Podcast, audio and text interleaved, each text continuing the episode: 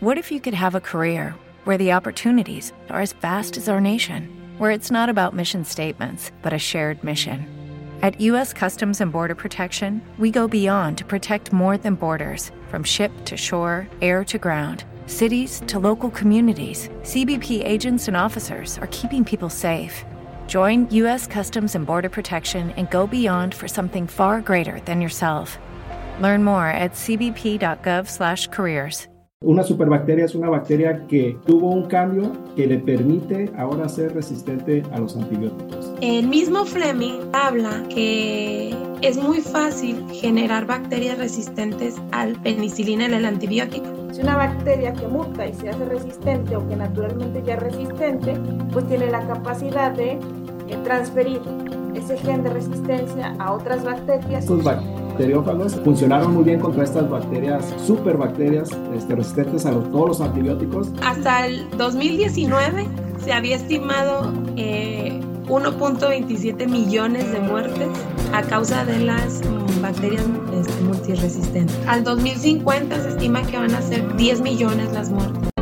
Estás escuchando Ciencia Ligera, un podcast donde nos reunimos amigos para platicar acerca de datos, eventos, hechos y avances científicos de una manera ligera y divertida, con el fin de que te sumerjas o te ahogues en el fascinante mundo de la ciencia. Bueno, ya regresamos a Ciencia Ligera y hoy en este episodio vamos a platicar sobre un tema que nos apasiona bastante a nosotros, eh, sobre las bacterias resistentes a antibióticos. Yo creo que se va a poner bueno ah, el día de hoy. Pues es un buen tema para Halloween, ¿no? Porque sí dan miedo, la verdad. te vas a Ya que disfrazar. estamos en octubre. Te vas a que disfrazar de bacteria. Es un buen episodio porque la verdad es que sí da, da un poco de miedo estas bacterias. Bueno, y No, obviamente a- Que se olviden un ratito, que se olviden un ratito del COVID, que les deje de dar miedo el COVID, pero que les den más miedo lo que vamos a hablar hoy. nos la pasamos con bichos. Pues sí. Las multiresistentes, miren, son vienen con todo. Bueno, pero hay que, hay que explicar primero qué, qué es una... Le llaman superbugs, ¿no? Superbacterias. Pues básicamente su nombre lo, lo está diciendo, ¿no? Son bacterias Grandes. que Que pueden volar. grandotas así, con una S así en el pecho. Con una S. Este, no, bueno, a ver, son bacterias que eh, han adquirido al paso del tiempo mediante diferentes mecanismos que les vamos a platicar ahorita esa capacidad de ser resistentes a compuestos que antes las mataban de manera muy sencilla, muy fácil, que son los antibióticos. ¿Vale? Entonces, básicamente es eso. Y tenemos ahorita en la actualidad bacterias no nada más resistentes a un solo antibiótico, sino bacterias a múltiples antibióticos y que anteriormente, pues como ya mencioné, se, eran sensibles, se morían. Y entonces tratar una infección por estas bacterias era muy sencillo. Con un antibiótico, pues de los básicos, ¿no? Las podíamos matar. Pero ahora estamos viendo que no nada más con eso, sino con antibióticos un poco más fuertes, por decirlo de alguna manera, eh, no están muriendo. Y entonces ya adquirieron la resistencia hacia múltiples antibióticos. Y bueno, antes de empezar? ¿ah? ¿Pero qué implica que sean resistentes a antibióticos? Ah, bueno, pues que, que- que- que Que, nos ya- vamos a morir. Que no te vas a tan fácil Yo del... creo que Bueno, Hay no, que dejar no en todos claro los que primero- no todos los que se infectan con superbacterias se mueren, eh, o sea, Ah, a no. veces el organismo puede este, superarlo, pero sí ya hay muchas muertes causadas por estas bacterias. antes de entrar, yo creo que hay que dejar en claro que es un antibiótico, ¿no? O sea, porque ese es uno de los grandes problemas. Primero vamos a dejar en claro que es un antibiótico para abordar el tema de la, de la multiresistencia. Bueno, ¿Qué pues es los antibióticos son compuestos eh, muy variados, o sea, de muchos tipos, que, eh, bueno, la historia de los primeros antibióticos y que incluso de los más nobles pudiera yo llamar, porque son muy efectivos, eh, muy seguros de utilizar y son de estos conocidos como de amplio espectro, es decir, que pueden combatir una gran cantidad de bacterias diferentes, pues ha sido la penicilina. Y de hecho la penicilina, cuando fue descubierta, pues salvó muchísimas vidas, sobre todo en las guerras, ¿no? Donde había pues condiciones poco higiénicas o insalubres para los heridos y que más que morir por una herida, morían por la antisepsia que había, por las condiciones antihigiénicas que existían. Bueno, entonces la penicilina ha sido durante mucho tiempo pues como el caballito de batalla para muchos médicos para utilizarlo como un tratamiento. Esta fue descubierta pues más o menos en 1929 por Alexander Fleming. Y la historia que, bueno, que nos cuentan de cómo fue este descubrimiento está, está muy padre, está muy interesante. Él era un médico que trabajaba o estaba interesado en ese momento en la influenza. Entonces, pues tenía su laboratorio y se hacía sus experimentos. Y según cuenta la historia, él regresa de unas vacaciones a su laboratorio y tenía unas placas, unas cajas Petri, que son estas cajitas con, con agar, con este tipo de gelatina, en donde tenía creciendo unas bacterias. Con la bacteria. ¿Ah? Con ah, con nutrientes para poderlas crecer a las bacterias y que esta bacteria era Staphylococcus aureus, una, una bacteria pues muy común y que puede ocasionar pues varias infecciones principalmente eh, respiratorias.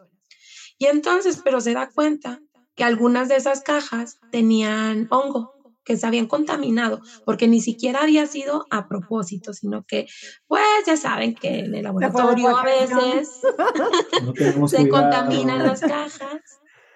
Este, pero lo interesante aquí es que él observó que las cajas que tenían ese hongo específico creciendo eh, no tenían bacterias cerca del hongo o había una zona libre de bacterias cerca del hongo. Es, y que las ah. es como el hongo ese que crece en los pan, en el pan bimbo, por ejemplo, ¿no? Ese que es como verdecito con como blanco. Ajá. Y entonces, pero que las cajas que no tenían hongo sí tenían bacterias, siendo que estaban en el mismo lugar. Entonces, ahí a mí lo que me gusta de esa historia es de que, pues a lo mejor si otro hubiera sido, ay, pues hubiera agarrado las cajas, esterilizar y vámonos a repetir el experimento. Pero él, pues tuvo ese pensamiento analítico, ese eh, pensamiento, visión ah, crítica de un buen investigador y entonces dijo, bueno, a ver qué está pasando aquí, ¿no? O sea, ¿por qué las que tienen hongo no tienen bacterias y las que no tienen hongo sí tienen bacterias? Y entonces empieza a analizar y empieza a estudiar. Y bueno, para no hacer ya la historia más larga, descubre una molécula que eh, llamaron penicilina en honor al hongo que le estaba produciendo, que era del género penicillium. Él intenta mm, aislarla, intenta extraerla, no tiene mucho éxito, pero este, pues ya encontró una, él, o sea, él en ese momento, en esos años como siguientes al su descubrimiento, este, no tiene mucho éxito, pero a pesar de eso, bueno, un tiempo más tarde se logra la purificación, bueno, la extracción, la purificación y posteriormente ya la venta y el uso al público, ¿no? y esto le valió en 1945 el Premio Nobel de Medicina. Y aparte que el boom, ¿no? Así, imagínate el antibiótico que salva vidas, el primero en el mundo. Sobre todo, sobre todo lo de la sífilis, ¿no? Que en ese, lo que pasa es que, a ver, o sea, sí había tratamientos antes, por ejemplo, justo para la sífilis, con este Paul Ehrlich, que él utilizaba sales de arsénico, es decir, eran compuestos químicos, no era como tal un compuesto biológico o producido por un, microorganismo que pudiera atacar directamente, sino más bien era como por intoxicación y, se moría. Se moría todo parejo. Y aparte, una, una característica que yo creo que también tenemos que ser eh, o recalcar es que la ventaja de los antibióticos es que actúa específicamente sobre bacterias y que a nuestras células no les hace nada. O sea, entonces es muy noble en ese sentido de que funciona muy bien, pero a nosotros no nos hace nada, como las sales de arsénico que se utilizaban para la sífilis en ese momento, que también eran tóxicas para el ser humano. Se tienen registros, por ejemplo, de que sí se descubren los antibióticos y toda la ventaja que dan porque había pues enfermedades que en la actualidad consideramos nada, me duele la garganta porque tengo una infección, no pienso que me voy a morir. ¿Por qué? Porque tengo a la mano antibióticos que el médico ojo con receta nos prescribe y ya podemos utilizarlo.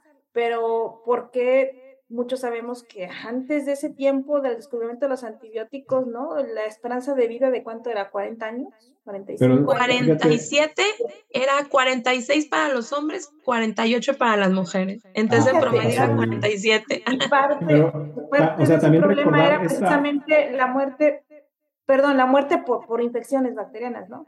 Sí, sobre todo recordar la de la pandemia de esta, la, la peste negra, ¿no? Que era en realidad de una, Ah, sí. una bacteria. Una bacteria. ¿cuál fue el- es la pandemia que más gente ha matado? Sí. Y simplemente ahora se resuelve con, con, una, con un antibiótico, ¿no?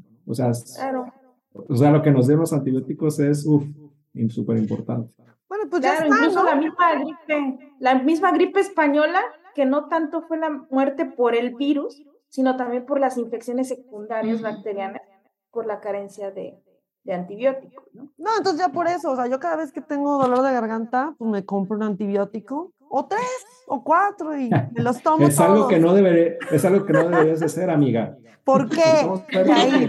No lo hagan Oye, así. como, Lo- quizás los recuerden ustedes cuando podían hacer eso. Yo me acuerdo, yo me acuerdo. Sí, y es que aparte no nada más deja tú, di- dices, bueno, me duele la garganta, pon tú que va, era una bacteria. Oye, pero luego ya, me duele la son cabeza, virales. me duele no sé qué, o sea, ya para, como si fuera un analgésico, se tomaban el antibiótico. Entonces, bueno, por ahí empieza esta eh, triste historia que vamos a Como dice el platicar. viejo y conocido refrán, todo en exceso es malo, ¿verdad? Ah, yo pensé que sí, todo por servirse acaba. Ah, pero no. Ándale también. Yo estuve trabajando en una farmacia cuando era joven. Este, y ahí, en aquel tiempo en México no se necesitaba, ¿cómo se dice? Receta. Receta. Receta. Entonces era de, pues oiga, me duele la garganta, señorita, ¿qué me receta? ¿Cómo no? Con mucho gusto le voy a recetar tal y tal y tal, el más Le voy a dar- para que luego, luego se cure. Su amoxicilina. ¿Cómo No no? más. Algo así dramático. Y ahora pues ya, ya no se puede. Creo que desde el 2010 en México ya tiene la nueva ley, ¿no? De que ya se necesita una... Yo creo que antes, ¿no? según yo, como Pues Yo digo esos que- años, más o menos. Sí. Bueno, por siempre No me acuerdo, bueno, no me acuerdo. Pero bueno, Eh, sí, bueno, una de las cosas que, que nos trajo los antibióticos, o sea, todas estas cosas, estas ventajas, estas cosas buenas que le dio a la humanidad y que nos sigue dando cosas buenas a la humanidad, no los vamos a satanizar, No. pero una, una de las cosas malas que nos ha, ha traído, pues son estas superbacterias, ¿no? Que simplemente es por procesos evolutivos que tienen las, las bacterias.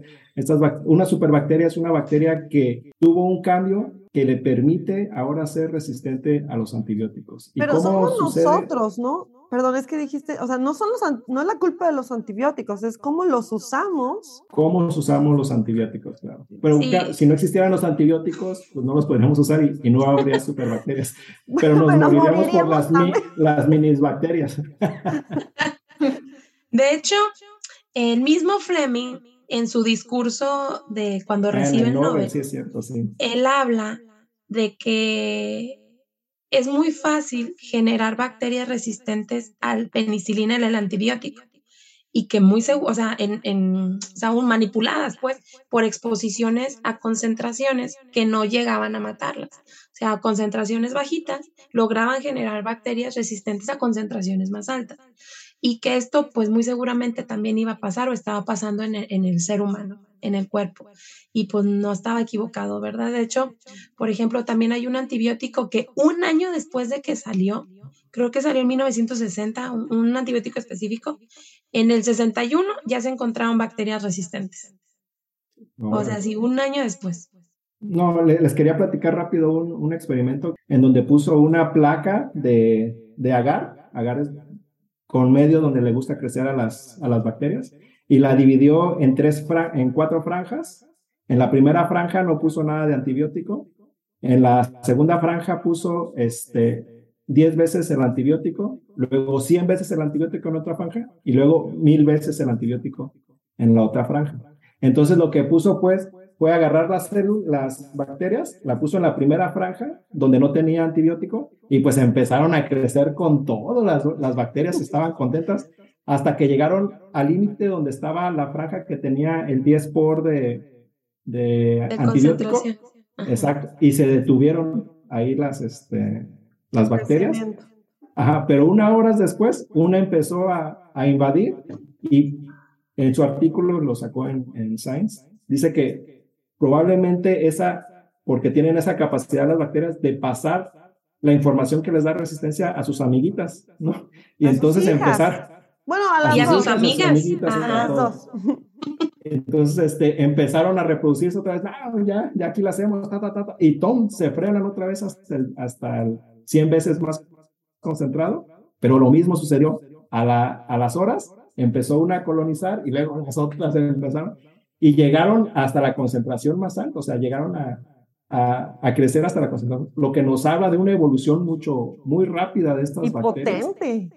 Y potente para alcanzar este, eh, para sobrevivir, pues, eh, y ser resistentes. Ahora, son resistentes no al antibiótico, sino al antibiótico, pero mil por, ¿no? Y que eso sucede, o sea, antes se usaba también menos antibióticos, ahora se usan una mayor cantidad de antibióticos en concentración para poder contrarrestar las enfermedades. Oye, y no nada más eso, sino esta, eh, justamente la generación de bacterias multiresistentes ha obligado, y bueno, un poco sí obligado, a la generación de nuevos antibióticos. O sea, no nada más que se usen más concentrados, sino que sean en realidad nuevos.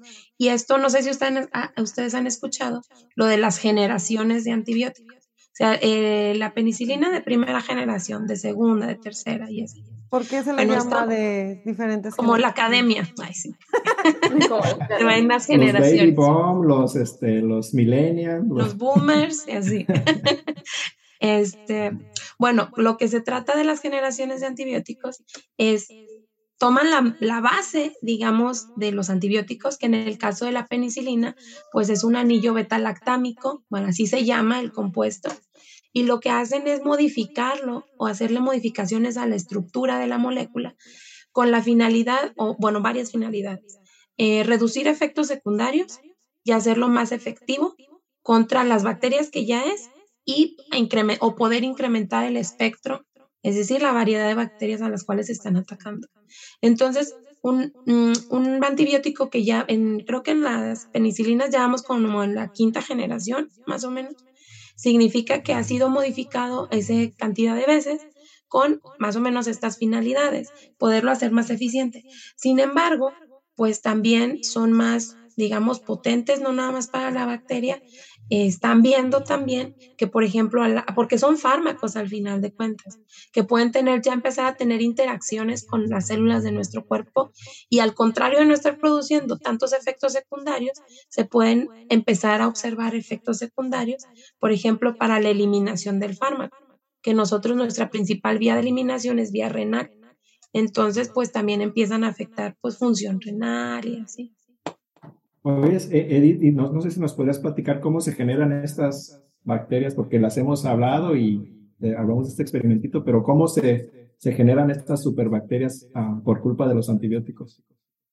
Sí, bueno, la cuestión es que pues, de manera natural, como todos los seres vivos, eh, tendemos a evolucionar y las bacterias pues naturalmente mutan. Obviamente, entre más chances haya o posibilidades de dividirse, recordemos que las bacterias se dividen a una velocidad mucho mayor que eh, el resto de, o que, bueno, comparando, por ejemplo, con, con las células de un, de un animal, por ejemplo, de los, de los animales, de las células vegetales, pues se reproducen a una tasa muy alta. Entonces, entre más número de divisiones celulares haya, el DNA también se está duplicando y hay más posibilidades de mutar. Entonces, eso, naturalmente eso, eso ocurre, ¿no? Es, va a haber mutación.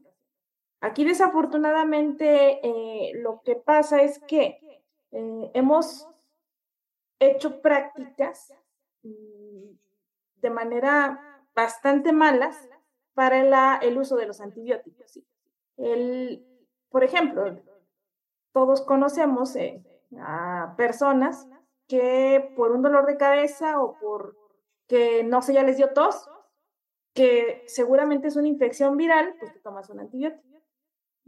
Ese antibiótico como su palabra lo dice, la definición es antivida, ¿no? Los virus no, no, este, no tienen vida. Un antibiótico no le va a hacer nada a un virus, en realidad va sobre las bacterias. Entonces, si tú te tomas un antibiótico sin necesidad, pues ese antibiótico obviamente va a estar ahí presente y las bacterias en teoría tienden a detectar o vamos a, por así decirlo, matas a unas bacterias, pero si queda por ahí una resistente, tú le estás dando ese medio en el que la bacteria ahora crece, puede crecer. ¿Por qué? Porque naturalmente mutó y ahora puede crecer en presencia de ese antibiótico. Que si tú no se lo hubieras dado, pues la bacteria no tendría, digamos, la necesidad de crecer. Ahora que está en presencia de ese antibiótico, empieza a proliferar, empieza a proliferar, empieza a proliferar y se hace resistente. Otra de las cuestiones que, que, puede hacernos resistentes es el uso de antibióticos, pero por ejemplo, la mala, la mala dispensación del uso de antibióticos. Los animales, a los animales también al ganado se les da antibióticos con la finalidad de que no, de que no se enfermen. Y las deposiciones la, cosa, la, la, cosa ahí que los animales, como los tienen así todos juntos para menor espacio y, y estarlos reproduciendo, se los dan como profilaxis, ¿no? Para que no se enfermen. Y ahí está, es uno de los mayores problemas, es lo que estaba leyendo, que es uno de los mayores problemas. No es tanto en humanos, que sí es, pero es más en el uso de los este, antibióticos eh, en el ganado. Entonces, lo que sucede es que, lo que sucede es que, por ejemplo, nosotros o el ganado tienen muchas bacterias en, en su microbiota y por ahí, de todas esas bacterias, una es resistente o dos son resistentes de las miles que hay. Entonces, si estamos consumiendo los antibióticos, matamos a las, a las bacterias que no son resistentes, obviamente, pero quedan las resistentes que eran uno o dos y tienen un nicho muy rico para crecer, ¿no? Ya no tienen Porque aparte ya no tienen la, la competencia de las otras bacterias con la comida y el espacio. las que son resistentes este, están detenidas por las otras que están en mayor cantidad, como que dicen, ah, tú no crezcas, tú ahí quédate. Pero cuando ya no están, cuando le das los antibióticos, ya solo quedan resistentes y les queda así como que, ah, mira, la playa para ti solita y empiezan a hacer su fiesta y empiezan a, y entonces ahí aparecen estas, estas que son resistentes. Y sobre todo, el problema es en el ganado. Por ejemplo, si nos, nos podemos contaminar nosotros con estas bacterias ya resistentes cuando consumimos alimentos que no están bien procesados. Ese es uno de los mayores problemas este, como surgieron los, este, las bacterias superbacterias. Oigan, y aparte, o sea, bueno, por ejemplo, Edith nos dice, pues me lo tomo sin necesidad de tomarlo, pero también incluso la forma en la que nos lo tomamos. A lo mejor el médico sí me lo recetó porque sí lo necesitaba el antibiótico, porque era una infección bacteriana, pero luego eh, se me pasó una toma, se me pasó otra, me la tomé horas después. Todas esas malas prácticas, o sea, no nada más del uso indiscriminado de antibióticos, sino aún con motivo de habérmelo tomado y no seguir el tratamiento como me lo indicaron, también va a estar generando ahí algunas bacterias resistentes que como dijo Jair, o sea, el antibiótico va a matar a las que sean sensibles, pero entonces estamos favoreciendo el crecimiento de las resistentes. Porque hay que decirlo también, o sea, eh, por algo, los médicos nos lo recetan cada seis horas, cada ocho horas o cada doce horas, ¿no? porque es la tasa, es el tiempo en el que se reproduce una nueva generación de una bacteria. Entonces, lo que se trata es que te tomes el medicamento y antes de que se reproduzca la nueva generación, ya estés tomándote para que este, no, aparezca la nueva generación, porque si te pasas, entonces empieza otra vez a proliferar la bacteria. Pero también es para mantener una concentración, la concentración. en, la, en el cuerpo. Entonces, si, si es cada seis horas, mantiene cierta concentración. Y si no te la tomas hasta las 24 horas, la concentración baja y esa concentración más... Ah, baja va, a favorecer que las bacterias crezcan. Oigan, y luego ahí le están echando la culpa, no, este, recomiéndeme otro doctor porque este no me quitó la infección. Otro antibiótico. Y todo mal tomado el tratamiento. O también, ya me siento bien, ya no me voy a tomar, ya no voy a terminarme la cajita como dijo el doctor. Oye, y aquí voy a dejar estas que me sobraron para la, próxima, vez que me sienta yo mal. Eso, eso, fíjate qué bueno que dices eso. Voy a tomar los dos puntos que tiene, tanto, que dijeron tanto Marcela como Mariana. Es primero lo que dice Marcela de la, la ventana terapéutica, ¿no? Se tiene que mover la concentración plasmática del antibiótico, porque por debajo no me va a funcionar y me va a provocar obviamente esta, esta posibilidad de que una bacteria resistente, que como ya dijimos, naturalmente se produce, pues va a empezar a proliferar. Pero por arriba, ojo, porque también pasa de que, ay, pues se me olvidó, me voy a tomar dos, ¿no? O me voy a tomar tres para tratar de, de, de tratar rápido de contender contra esa infección, pues eso también, eh, pues provoca, provoca toxicidad, ¿no? Ahora, este, hablamos de estas superbacterias y, y, bueno, hablamos al principio que es, es, para buena para Halloween porque da mucho miedo, pero ¿qué tanto miedo dan estas superbacterias? O sea, ¿cuánta gente muere al año o, o cuánta gente se calcula que va a morir? ¿Alguien tiene el dato por ahí?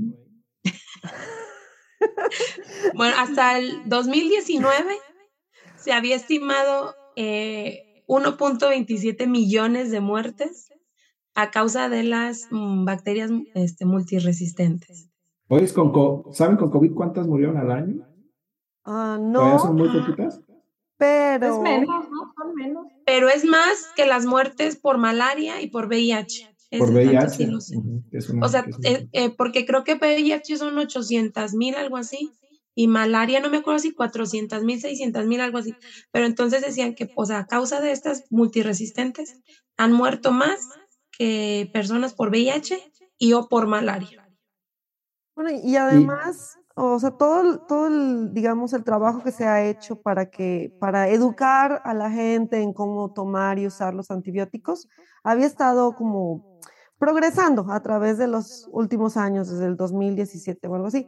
Pero luego se vino la pandemia y entonces ese, ese progreso en, en, en, en de, que, de, que, no se encontraran tantas bacterias resistentes a antibióticos en los hospitales, en la gente que estaba enferma, se vino abajo, porque con la pandemia la gente hospitalizada debido a COVID tenía problemas este, adyacentes de, de, de, de infecciones bacterianas. Entonces, obviamente los doctores tenían que usar eh, de nuevo, muchos antibióticos a mucha gente, a, la a mucha de la población que estaba enferma con COVID. Entonces, digamos que, que la pandemia no ayudó en general a... No, también este, eh, se recetaba mucho la citromicina para, para el COVID, porque se ha visto que la citromicina de repente tiene acción antiviral también, y pues se recetaba y también es un, es un problema. Ahora hay que decirlo también que donde la la mayor parte de las personas este, agarran una superbacteria son en los hospitales. Cuando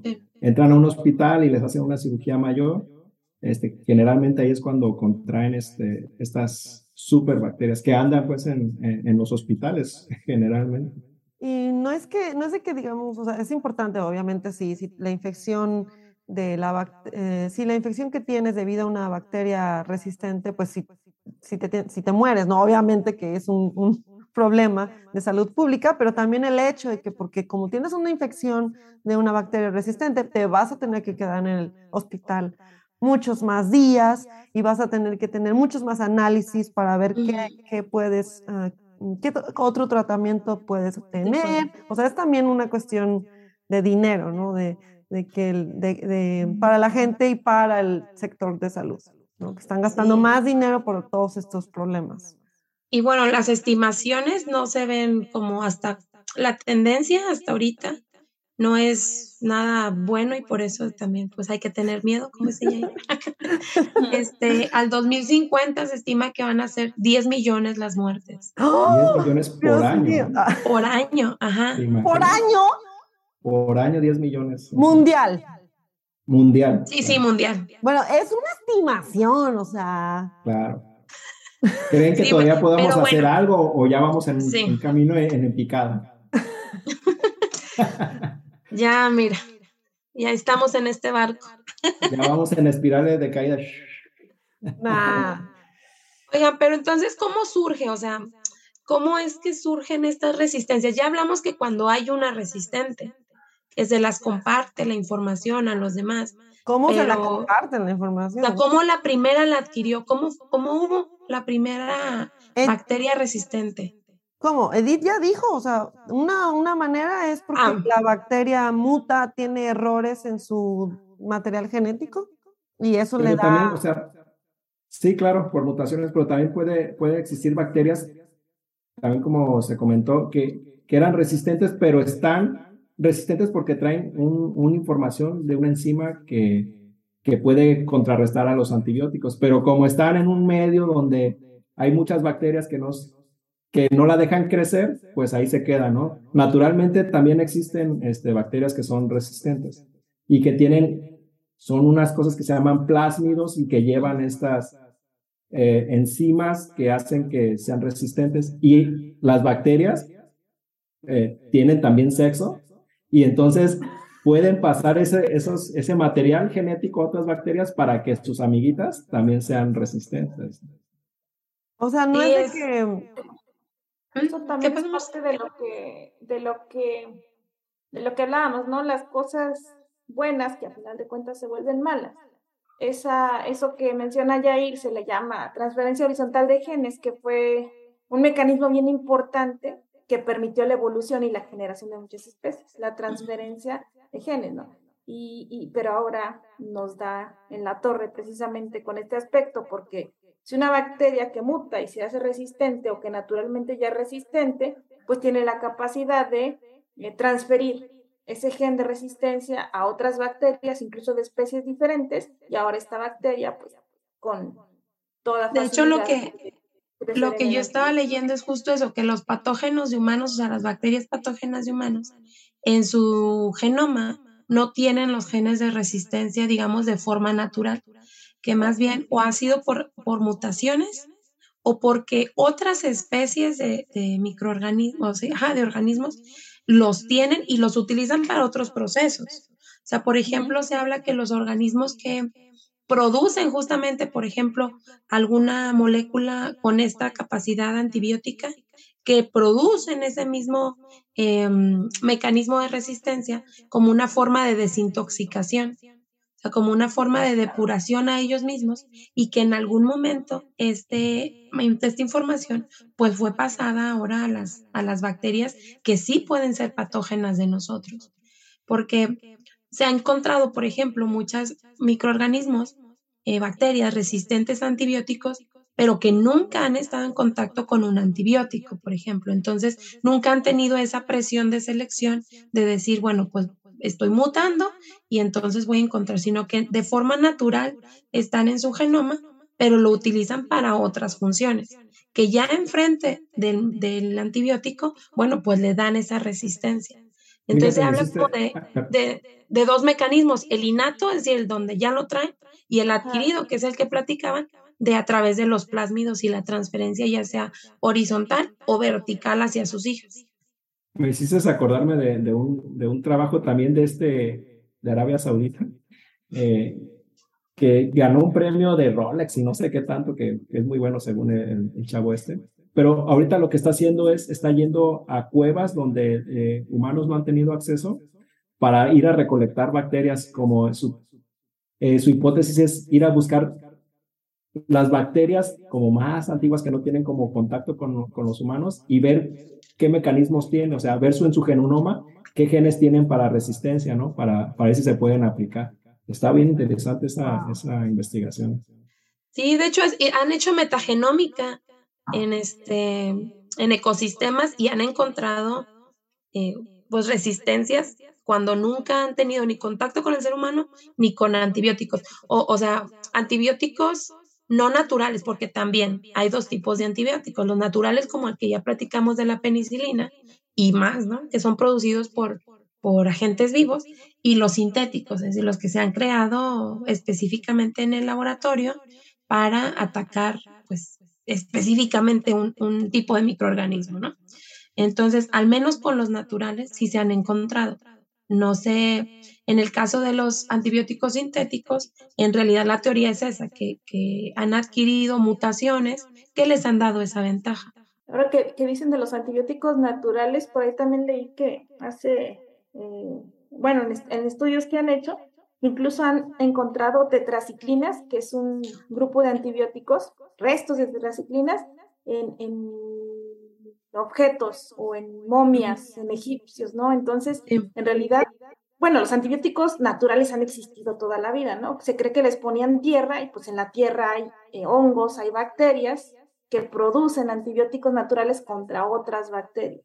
Eso podría ser parte de lo que nos puede ayudar si analizamos qué es lo que tienen esas bacterias, que, cuál es el mecanismo de esos antibióticos, pues con la tecnología actual, dice María, pues hacer una especie de híbrido, ¿no? Tomar de base el antibiótico natural para modificarlo y crear algo sintético que, que pueda beneficiarnos eh, tratando de, de, matar a todas las bacterias. Pero ojo, en la actualidad incluso hay bacterias que son resistentes a casi todos los antibióticos conocidos, ¿no? Eso en realidad es lo preocupante, esas son las superbacterias, ¿no? Puedes ser resistente a uno, puedes ser resistente a dos, pero una bacteria que sea resistente a todos los antibióticos conocidos, ahí sí ya.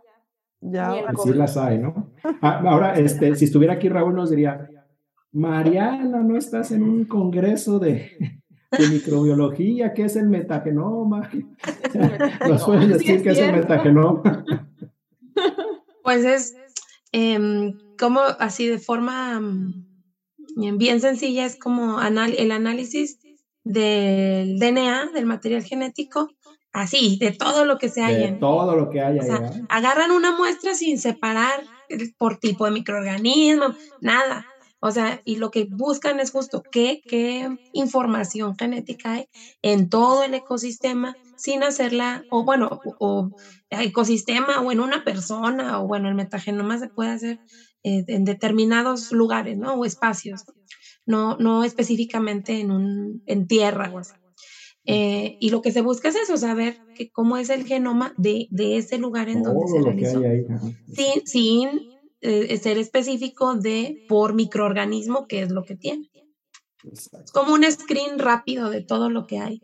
Y ya si encuentran pues algo interesante, ya se van sobre eso específico. ¿no? Eh, o sea, ahorita hay, hay muchos estudios, hay donde se van a diferentes ambientes, a donde hay volcanes, donde hay este geyser, y, y agarran muestras y lo, lo mandan secuenciar, que sería todo esto el metagenoma, todo el DNA de todos los bichos que había ahí y ahorita están depositados en, en, muchas bases de datos y hay mucha información ahí que está esperando que la gente lo analice, ¿no? En el grupo de trabajo donde estoy yo, este, la doctora Sara Centeno, es uno de sus trabajos que hace, va a los metagenomas y saca proteínas que a ella le puedan interesar. Es un trabajo muy interesante. Sí, porque en realidad no sabes, ¿no? No sabes qué te puedes encontrar.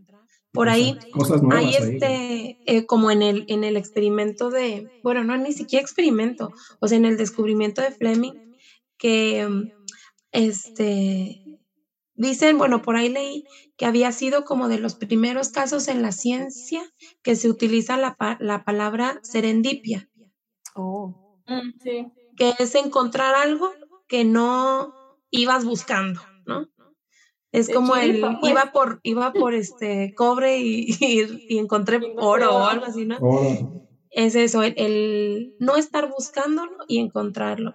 Entonces, este, es más o menos lo que, lo que sucede, ¿no? Es, no, son, no se podría decir, yo no lo llamaría golpes de suerte, sino tener esa Tienes visión. que estar preparado, exacto. Ajá, Tienes que tener esa preparación. Tienes que estar preparado para cuando te llegue ese golpe de suerte. Ah, ahora, este... hay, un, hay un libro que, que leí hace mucho tiempo, este, se llama Cazadores de Microbios. Ah, Creo que para la gente que quiere rápidamente saber como que eh, un poco sobre la biología de las bacterias y de cómo, cómo se descubrieron algunos antibióticos y no, y no nada. Las vacunas, también, está lo de las vacunas, el microscopio. Hay muchos. Y, está, está cortito para que lo lean. está cortito. Y es, una lectura muy, muy, ligera, porque no tiene términos. De hecho, es así como el chismecito antiguo de, la, ciencia. Nada más cuidado, porque si lo lees, a lo mejor cuando termines de leer el libro vas a querer quedarte en la ciencia. Ah, pues lo recibimos por acá, ¿no? En, los laboratorios. Ahora, este, otra vez regresando a que son de, miedo. ¿Conocen, a, ustedes tienen ejemplos de estas superbacterias? Pseudomonas. Pseudomonas es una de ellas, ¿no? ¿Qué, causa el, el, ejemplo de pseudomonas está bien padre porque pseudomonas es una bacteria oportunista. O sea, si nosotros estamos con un estado de salud pues bueno, ahí relativamente bueno, pues no nos va a causar ninguna infección, no porque no pueda entrar a nosotros, a ver, las bacterias van a entrar a nosotros, pero nuestro sistema inmunológico va a saber cómo combatirlas y evitar las infecciones.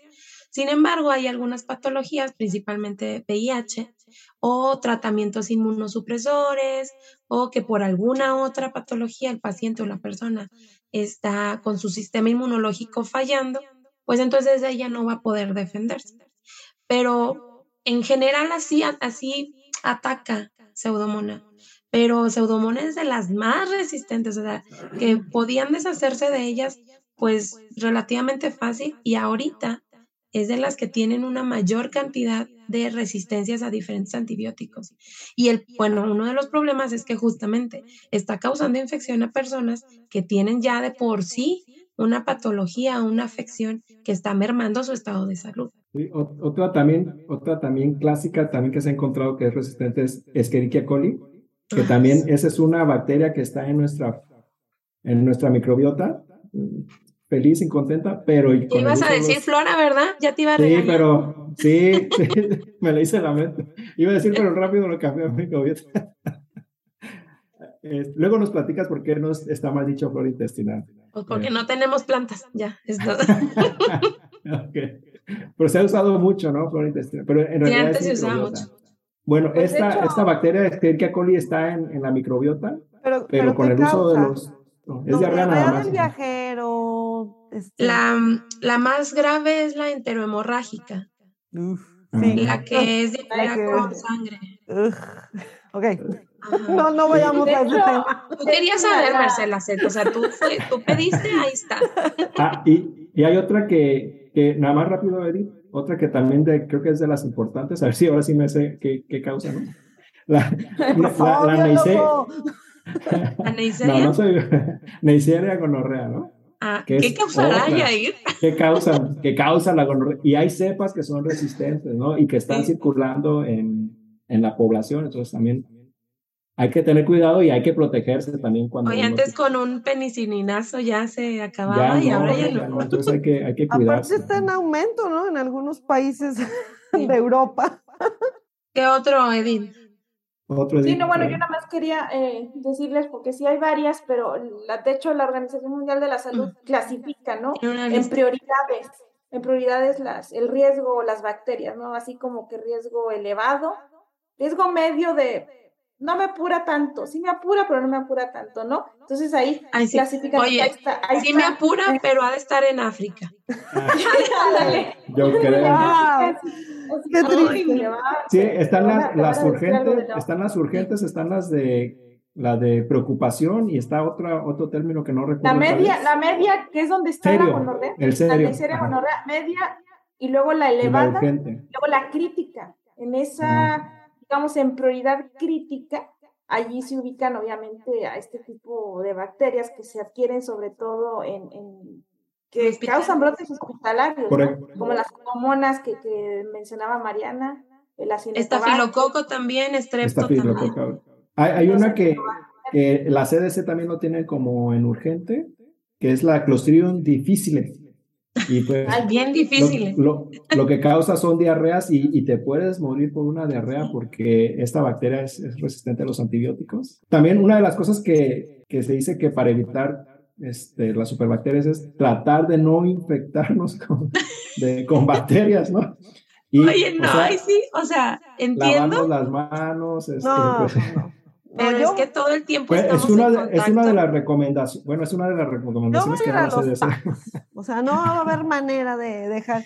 No se enferme, oiga, ¿qué le dicen? Una manera de no morirse es no enfermarse. No se enferme. Es más, es más casi casi que les digas, no, no tengas tu sistema inmunitario débil, ¿no? Porque ya ven que eso también es como pasa con el COVID empieza a generarse cepas eh, con, con, mutaciones en la proteína, porque sobre todo en personas que tienen, por ejemplo, VIH, ¿no? Porque sistema inmune está debilitado. Y lo mismo pasa con las bacterias. Por eso se genera resistencia también. también hay, también hay otra ahí, la, la amiguita de, de, Marcela, Cándida, también anda ah, por ahí, que, que no es una bacteria, e, es un, es un hongo, pero es resistente al gluconazol, por ejemplo, ¿no? O sea, también hay hongos que caen en esta categoría de superbacterias, que sí, superhongos sería yo creo. Hay un, hay un grupo muy importante en el IPCIT que trabaja con cándida. Vayan y chequen la página del IPCIT. Para que... Bueno, ahí trabajó nuestra amiguita Marcela, por eso le digo que son sus amiguitas las cándidas. No por otra cosa. no por otra cosa, claro. A ver, si podemos recomendarle a la gente, ¿qué, ¿qué, le recomendaría a la gente como para que no agarren estas superbacterias resistentes a todos los antibióticos? ¿Qué les podríamos decir? Pues es que que no agarren está difícil porque sí. no, no se internen en los hospitales. Bueno, o sea, están... Pero hay cosas que puedes hacer como lávate las manos. Exacto, es, o sea, tratar de evitar este, infectarte de bacterias, ¿no? Sí. Pero es complicado, pero al menos lavarnos las manos cada rato cuando vayamos a comer, bueno, ir a los tacos y estar alertas de que, que no son no, tacos no de... consumen las Si, si cuestan de... un peso, pues si cuestan cinco pesos hay que Oye, dudarlo. Yo voy a, No, a quemar a Yair aquí. ¿Por qué? No sé si A ver. todavía lo hagas, Yair. Tú me dirás si todavía Me lo chupan los dedos. Me chupan los dedos. No, al contrario. Cuando Yair hace este, poquitos años que estábamos estudiando, Los puedes decir. comía, comía tacos, no se comía la parte de la tortilla donde agarraba con los dedos. Es que cuando- Ay, Cu- Cuando vas a, cuando vas a la calle, pues no traes las manos lavadas y pues yo agarraba la tortilla y pues esa parte no me la comí. wow. Ajá. Y los así chetos también, ¿te Con eso generas inmunidad también, generas inmunidad, o sea, tampoco hay que, tampoco hay que estigmatizar, o sea, No, también porque parte de que tú, de hecho, de hecho, de hecho, sí o no, cuando, por ejemplo, es, es más eh, benéfico el parto natural por el hecho, por el hecho de que Ah. cuando el niño pasa por el canal vaginal, pues empieza a adquirir bacterias que le van a ayudar a su, su biota normal y aparte que van a empezar a generar inmunidad. Entonces es lo mismo, ¿no? O sea, tú A menos que tengas herpes, gonorrea, VPH. Claro, claro, claro está, ¿no? Sí, claro está. Entonces, No, pero- este, Sí, no sabían qué tengo yo, ¿no? A lo mejor tengo todo eso y por eso mejor me cuido. ándale. Y nadie me lo razón. yo lo vi. No, pero también, o sea, si vas a los tacos, más preocúpate por el cilantro y la salsa que lleva ahí siglos en, en el pocito. siglos. Pero, pero el taco en sí está frito, la tortilla casi siempre está caliente del coma, o sea, pero la No, salsa pero cuando, yo yo, digo que pero es cuando la- yo la agarro, yo le Pero, paso las, las Pues ¿dónde ha estado tu tortilla. mano? Bueno, ya. Oigan, oigan, oigan, no ya, pero, pero en serio yo creo que eh, pues esta recomendación de, de la limpieza, del higiene, el lavado de manos, pues es en general para los microorganismos, no bacterias, hongos, virus, Digo, y, y es algo que nos enseñó, que nos enseñó pandemia, ¿no? Que teníamos Claro. pésimos hábitos de higiene. Claro, pero específicamente ahorita, eh, enfocándonos en, en el tema de superbacterias, yo creo que sí la recomendación de seguir al Sí. pie de la letra la receta que te da tu médico, las indicaciones, no tomar antibióticos en, fuera de tiempo, fuera de tu hora, no tomar un antibiótico que me sobró, como decía Mariana, porque se me lo recetaron para un tipo de bacteria en específico, que es lo mismo, no te va a servir para otro tipo de bacterias. No es lo mismo si me recetan eh, un antibiótico para una infección estomacal que para una infección en el oído, porque son bacterias eh, distintas. Y bueno, creo que te voy a interrumpir nada más tantito. Sí. Que no hablamos que aunque sean bacterias, pues hay tipos diferentes de bacterias. Sea, Ah. tienen características especiales que hacen que un antibiótico, o sea, de forma natural no vaya a actuar sobre esa bacteria, no porque no sea resistente, o sea, más bien no porque sea resistente, sino por, por la composición principalmente de pared celular bacteriana, pues hay no antibióticos que no actúan, no, no penetran o no tienen un efecto tan relevante. Y entonces también eso es bien importante, que si me recetaron uno es por algo, o sea, y hay que respetar.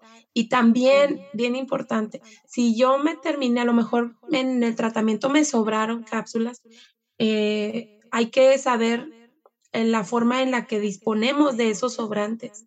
No los tiremos a la basura, porque ya sabemos, por ejemplo, las personas de, limpieza, de, la recolección de basura o en los rellenos sanitarios, las encuentran y pues están cerradas y las van a estar agarrando. Entonces, de preferencia, casi todos los hospitales tienen un centro de recolección para medicamentos tanto caducos como para antibióticos, porque también es otra, ay, le echo ahí a la taza. Y luego ya estamos en todo el drenaje Todo generando bacterias resistentes. generando bacterias resistentes, sí, claro. Oye, Ahora, es, es- importante lo, lo que comentas, este, Ma- Ma- Mariana y, y Edith, porque es algo de las cosas que nosotros podemos hacer para contrarrestar esta cosa de, de las superbacterias. Hay muchas cosas que no podemos hacer, pero estas cosas, sí, estas recomendaciones sí las podemos hacer, ¿no? Sí, Poner en, donde podemos este, desechar los antibióticos, usar bien los antibióticos, como nos los, como nos lo recetan, el tiempo que nos lo recetan, y no, no guardarlos para después y luego que, o pasárselo a un amigo, a mí me funcionó este. Exacto, ¿no? Es, es lo que podemos hacer para contrarrestar nosotros esta parte. Yo creo que también se vale hablar con tu doctor y, y preguntarle, o sea, o sea, ¿qué es lo que tengo? ¿Qué cree usted que es lo que...? O sea, no nada más ir y sí, me tome lo que usted diga. Usted es Dios. O sea, yo creo que también uno tiene que decir, bueno, a ver, dígame bien qué es lo que tengo, qué piensa que tengo, por qué me va a dar esto. O sea, ser más como crítico a la hora de, de ir con el doctor, porque digo, o sea, no, no quiero decir, pero hay doctores luego que te dan el antibiótico cuando es viral, y pues como que no. Ahora, este, regresando otra vez a, esta parte, ya estamos destinados a, a hacer a morir por superbacterias o, hay tratamientos o, o, qué se sabe de tratamientos para estas superbacterias? Pues hay nuevos antibióticos y hay otro tipo de ah, compuestos que, que, se están desarrollando, ¿no? no nada más los antibióticos, hay, cierto, hay otro tipo de, no compuestos químicos, más bien como de tipo biológico, como péptidos, anticuerpos contra bacterias, que los científicos están desarrollando para poder eh, matar a estas que son tan resistentes. Bueno, una, de estas son estos amiguitos que están aquí, de color ah, verde. Sí, también. Que son los, los, bacteriófagos, ¿no?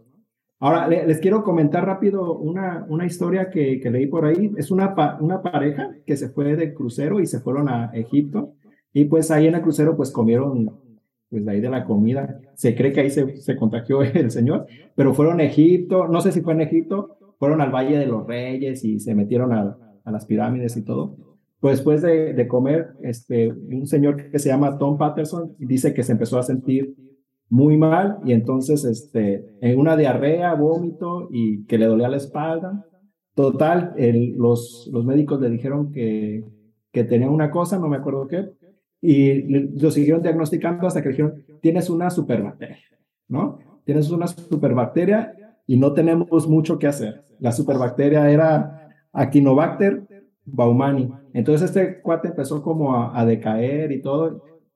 Fue este, hospitalizado, cayó en coma, este, ¡Ah! pues ya estaba este, a punto de morir. Y su esposa afortunadamente era epidemióloga y, dijo, bueno, pues si es una superbacteria, entonces lo que todo el mundo hace, dice ella, eh, se metió a Google y terapias alternativas contra superbacterias.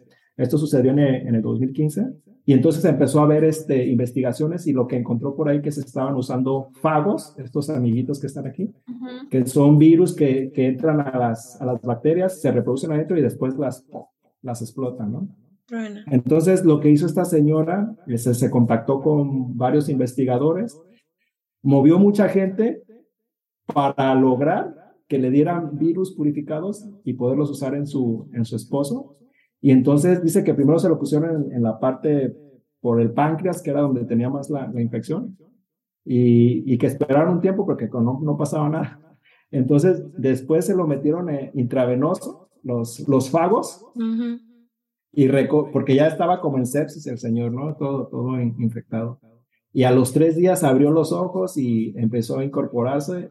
Entonces, estos amiguitos, estos bacteriófagos, este, funcionaron muy bien contra estas bacterias, superbacterias este, resistentes a los, todos los antibióticos. Ah, pues estos enemigos naturales sí pudieron matar a las bacterias. Y nada más les paso el dato, eh, escribieron un libro que se llama El Perfecto Depredador, The Perfect Predator, y es la historia de que, así se llama el libro, la historia de, de cómo vencimos a la, a la bacteria, pero el libro es The Perfect Predator. Y una cosa interesante que ya leyendo esta parte es que esta terapia de fagos ya se hacía desde, desde 1930. O sea, en 1900, por esos entonces se descubrieron los fagos con los, con los microscopios electrónicos. Y un, un señor que se llama aquí medio raro, Herel, en el 1930 dijo, ah, pues podemos usarlo esto como terapia contra bacterias.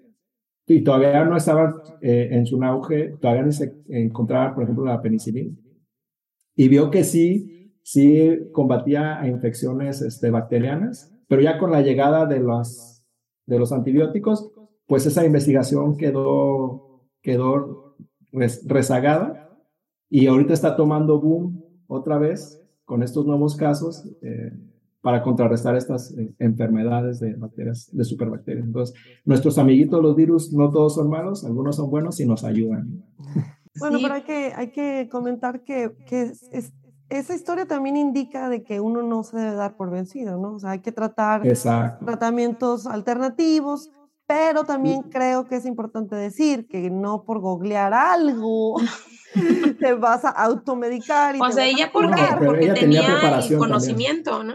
Sí, o porque, eh, porque estaba educada en ese aspecto y además buscó a la gente que le podía Exacto, o sea, aunque no tratamiento. Educada, tú, puedes, tú puedes encontrar a la gente que, que te ayude a, esta parte. Fíjate que, que, de hecho, Yair, a diferencia de los antibióticos, esa terapia tiene la ventaja, esta fagoterapia, de que, de que sí es específica, porque los fagos, fagos virus que dice Yair, van de manera específica contra las bacterias resistentes, las patógenas y a la microbiota ah. normal ni nada. Exacto, es una de las ventajas, ¿no? Que los otros, los antibióticos normales se llevan todo, pero estos son específicos de, de, la bacteria. Ahora, una cosa importante es que si los usamos también con, en el tiempo, vamos a provocar bacterias resistentes a fagos. Simplemente por la, la, técnica que usa este, nuestra amiguita aquí, Marcela, ¿no?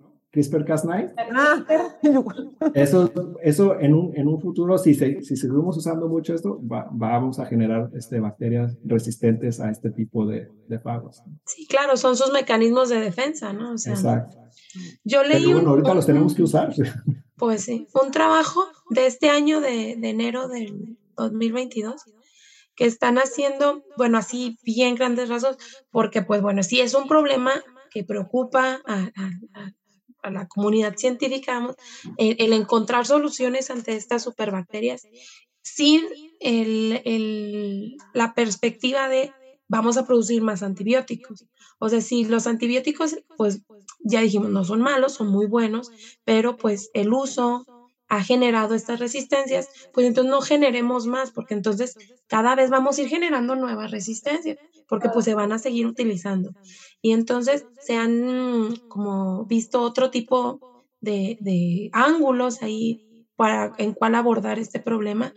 Y bueno, específicamente en ese artículo hablan de una proteína que se llama DSBA, este, que, bueno, tiene funciones ahí en el plegamiento de proteínas este, bacterianas y que más bien lo que buscan es como una terapia conjunta, un tratamiento conjunto de el antibiótico, o sea, sí, pero para evitar específicamente allá bacterias resistentes que, que plieguen sus proteínas para generar esta resistencia, pues le ponen esta otra proteína que impide su, correcto plegamiento y entonces ya no tiene función. Y bueno, y con el antibiótico, o sea, esta proteína la va a hacer sensible porque no va a permitir que el mecanismo de respuesta de la bacteria se genere. Y luego ya el antibiótico, pues ya viene y la mata. Entonces, estas terapias como dobles. Hay, hay, otra, hay otra terapia que quisiera abordarla antes de terminar porque se, se más interesante y alguien en el, en el IPC también ya medio trabajaba, nuestro amigo Omar también trabajó un poco con estos, que son los péptidos antimicrobianos. Mm. Estos péptidos antimicrobianos que son, son cadenitas de aminoácidos de, de 8, de 20, de 50 aminoácidos que tienen la, tienen la capacidad de, de matar las bacterias de, de diferentes formas. Una es evitando que se repliquen, que se material genético, evitando que se formen proteínas de la bacteria. Y una de las más importantes es, se pegan a, a las membranas de la bacteria, a la pared, y les hacen hoyos, y por osmosis se les sale todo, ¿no?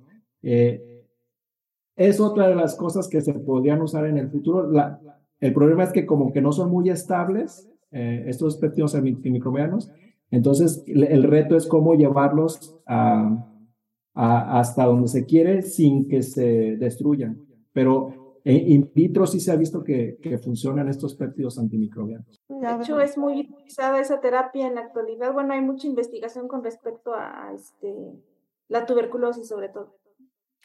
los péptidos antimicrobianos e incluso la importancia que tiene, incluso, o sea, fuera de, del contexto de las superbacterias, pero también la importancia que tiene para este, desarrollar enfermedades autoinmunes. O sea, sí, sí, tiene, sí es promisoria ese, esa terapia. Entonces, pues en conclusión. en conclusión, pues yo digo que hay que lavarnos bien las manos y usar bien eh, los antibióticos, al menos por nuestra parte lo que podemos este, hacer, ¿no? Dispensarlos de manera adecuada, ¿no? Porque esa cultura no la tenemos, el, dispensarlos, y porque tampoco hay en, eh, esos eh, recolectores o colectores yo, no sabía que existían hasta que me dijo ahorita Mariana, pero ahora que ya no nos dijo Mariana. Yo tampoco sabía también. Este, ahorita pues que me dijo, te voy a Que yo les iba a decir dos cosas y dice Mariana, te voy a interrumpir. Eh, está bien, porque eso era lo que iba a decir, que necesitábamos esa cultura, porque yo de hecho estoy aquí, doy clases en, en la Facultad de, de Química, químicos farmacobiólogos, y esa es una cosa que quieren empujar, que, que en el, a nivel nacional no tenemos esa cultura de tener esos contenedores que deben de estar por todos lados, así como tenemos la basura orgánica e inorgánica, igual debe de haber un contenedor para dispensar, dispensar ahí tus medicamentos caducos, porque si no se va a hacer un desastre si los echas al drenaje. A ver si esperamos que nuestros radio, escuchas, ¿cómo se les dice? radio escuchas. Escuchas, nada más. Pues la gente que nos escucha, que nos ve, que nos comenten. Luego tenemos muy buenos, interesantes comentarios.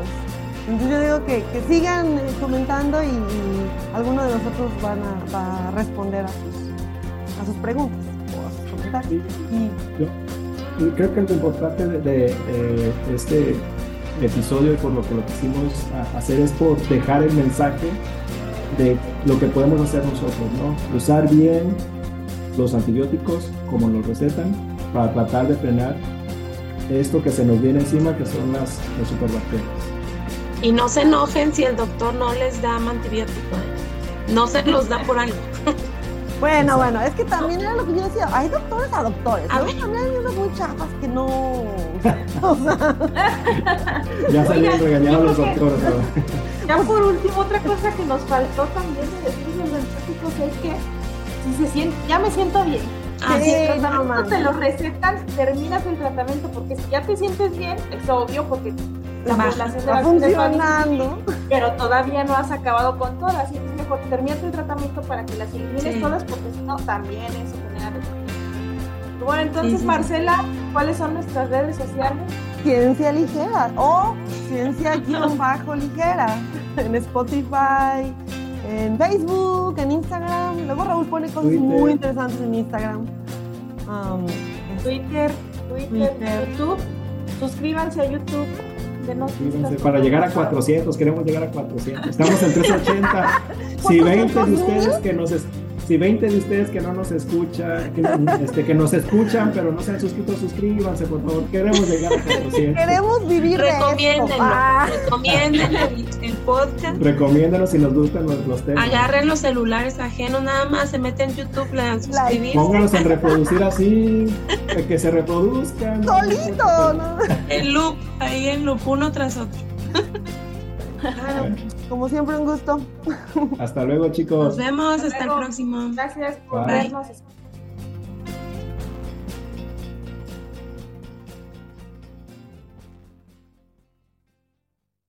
Judy was boring. Hello. Then Judy discovered chumbacasino.com. It's my little escape. Now Judy's the life of the party. Oh, baby, Mama's bringing home the bacon. Whoa. Take it easy, Judy. The Chumba life is for everybody. So go to ChumbaCasino.com and play over 100 casino style games. Join today and play for free for your chance to redeem some serious prizes. Ch-ch-chumba. ChumbaCasino.com. No purchase necessary. Void where prohibited by law. 18 plus terms and conditions apply. See website for details.